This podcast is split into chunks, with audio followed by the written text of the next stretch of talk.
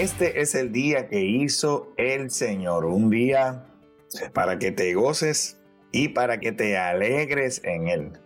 Mi nombre es Rafael Delis y esto es Renovando tu mentalidad. El título de hoy es Venciendo las dudas. Y la pregunta que nos vamos a hacer hoy, ¿en dónde está puesta nuestra fe? Una vez, al principio, cuando estaba, eh, mi esposa y yo estábamos comenzando en nuestro caminar en, Cristo, estábamos en una actividad eh, con otros hermanos eh, de la fe. Y nos encontrábamos, mi esposa y yo, con estos hermanos en esa actividad y de repente experimenté en mi cuerpo lo que después me explicaron que era un temblor súbito. Jamás había yo escuchado esa palabra. Mi cuerpo empezó a temblar y yo no podía controlar esa reacción en mi cuerpo y como fue por un tiempo extendido, pues lógicamente pues fuimos al hospital.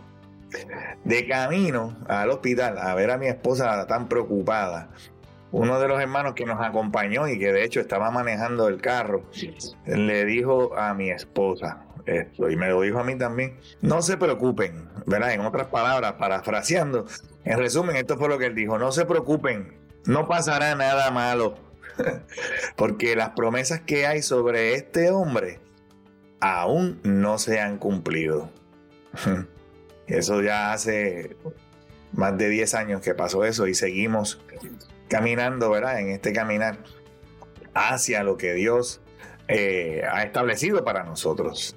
Y es que nosotros todos sabemos lo que es la fe. La fe en su forma más básica, si lo podemos explicar en lo más básico, es la creencia de en algo que no se puede demostrar definitivamente eh, o que se toma como verdad sin tener unas pruebas concretas. Porque si tienes unas pruebas concretas y si lo puedes demostrar definitivamente, pues realmente es un hecho, no necesitas fe para poder creer en eso. Muchas veces nosotros ponemos nuestra fe en diferentes cosas, ya sean cosas tangibles como, como una persona, como una estructura construida, como el funcionamiento de la tecnología, por ejemplo, o a veces podemos poner también nuestra fe en cosas intangibles, como la justicia, la verdad, la bondad o el amor. en, nuestra, en nuestro conocimiento de la palabra de Dios, entonces en nuestra enseñanza cristiana, se establece que tener fe significa confiar en Dios. Incluso cuando las circunstancias parecen ser desfavorables o inciertas. La duda, por otro lado, puede plantear preguntas y crear preocupaciones en la mente del ser humano que van a debilitar esa confianza. Y si no se maneja con cuidado, esa duda puede llevar a la pérdida de la fe en el ser humano. Hoy te invito a que vayas a la palabra de Dios, al Evangelio según Marcos, en el capítulo 4, versículos 39 al 41, y ahí podrás leer estas palabras. Cuando Jesús se despertó, reprendió al viento y dijo a las olas, silencio, cálmense. De repente el viento se detuvo y hubo una gran calma. Luego él les preguntó, ¿por qué tienen miedo? ¿Todavía no tienen fe? Los discípulos que estaban completamente aterrados pues se preguntaron, ¿quién es este hombre? Hasta el viento y las olas lo obedecen. Este, este, este pasaje es tremendo y nos habla de muchos conceptos que quiero compartir contigo. Lo primero que quiero traer a tu atención es que en este pasaje bíblico van a, Jesús eh, le dice a sus discípulos, vamos a cruzar a la otra orilla. Eso fue lo primero que Jesús le dijo, vamos a pasar al otro lado. Y esta aseveración de Jesús debía darle la confianza a esos discípulos de que ellos llegarían. Ya ellos habían eh, caminado bastante con Jesús, habían visto los milagros de Jesús, eh, Jesús echando fuera demonios, Jesús sanando enfermos, Jesús multiplicando los panes. Ellos debieron haber confiado en esa palabra de Jesús, de que ellos llegarían al otro lado a pesar de cualquier obstáculo que ellos se pudieran encontrar. Y los discípulos ahora se encuentran en medio de esa tormenta porque siguieron las instrucciones de Jesús. Ellos no estaban en esa tormenta. A veces tú y yo nos metemos en tormentas por nuestras propias decisiones, ¿ves? Pero en este caso, eh, los discípulos estaban en esa tormenta porque habían seguido las instrucciones de Jesús. Y asimismo, ¿verdad? En nuestra obediencia a lo que Jesús nos envía a hacer a nosotros, tú y yo también nos podremos enfrentar a dificultades en el camino, pero debemos estar súper claros y saber que si Jesús nos llamó, Él se va a asegurar de que lleguemos al otro lado. Muchos de los discípulos de Jesús eran pescadores y conocían muy bien el poder de una tormenta en medio del mar y los riesgos a los que se estaban enfrentando. Tal vez ellos dudaron que Jesús aunque ya había hecho varios milagros, como te dije ahorita, de diferentes formas, quizás dudaron de que Jesús pudiera realmente tener dominio también sobre la naturaleza. Ellos están dejándose llevar por algo que ellos conocen versus poner su fe en Jesús en ese momento. Así también nosotros somos. A veces le damos más poder a las circunstancias que a la capacidad de Dios, a la capacidad de Jesús, a la capacidad del Espíritu Santo en nosotros.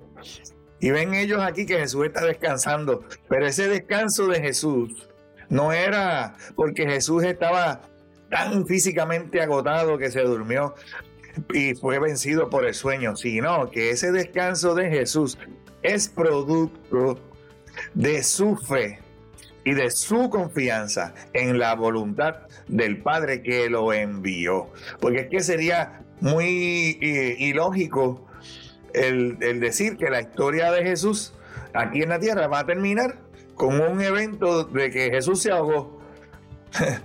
es, imposible. lo que ya se había dicho sobre Jesús, de lo que él iba a hacer, se tenía que cumplir. Y entonces Jesús reprende al mar y al viento, así mismo como reprendía a un demonio o declaraba sano a una persona. Él, él le habló sobre la tempestad y es que todo se sujeta a Dios. Entonces Jesús reprende a sus discípulos no por el temor que le tuvieron a la tormenta, porque es normal que uno sienta temor sobre algunas cosas pero eh, ellos, él los reprendió por el efecto que tuvo ese temor en ellos. Ese temor los llevó a dudar de lo que Jesús ya había declarado, de que pasarían al otro lado. Además, también dudaron de que Jesús realmente tenía cuidado de ellos. le preguntaron, hey, Jesús, ¿no tienes cuidado de nosotros? ¿No ves que vamos a, a perecer? Y así tal vez eh, de una manera parecida o similar, tú le puedes hacer este tipo de preguntas a Jesús. No, ellos no iban a morir en el medio del mar de Galilea. Ellos tenían, y Jesús tenía, y sus discípulos tenían una labor a la cual tenían que hacer. Y esa misma pregunta te puede aplicar a ti hoy en día. Hay muchos cristianos que parecen pensar que el barco se va a hundir, que, todo se perdió. Y a veces uno se cansa de escuchar este tipo de quejas en, el, en el pueblo cristiano y ese punto de vista.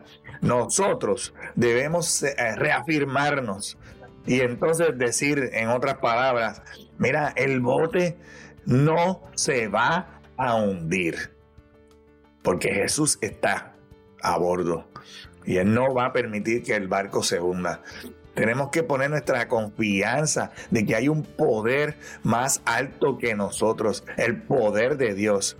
Debemos aferrarnos a esa fe precisamente y mucho más en los momentos difíciles. Y el que tenga fe, que, sea, que se afirme más. El que esté firme, que se afirme más. Y debemos también reconocer el poder de la fe en la resolución de nuestros problemas y de nuestras circunstancias.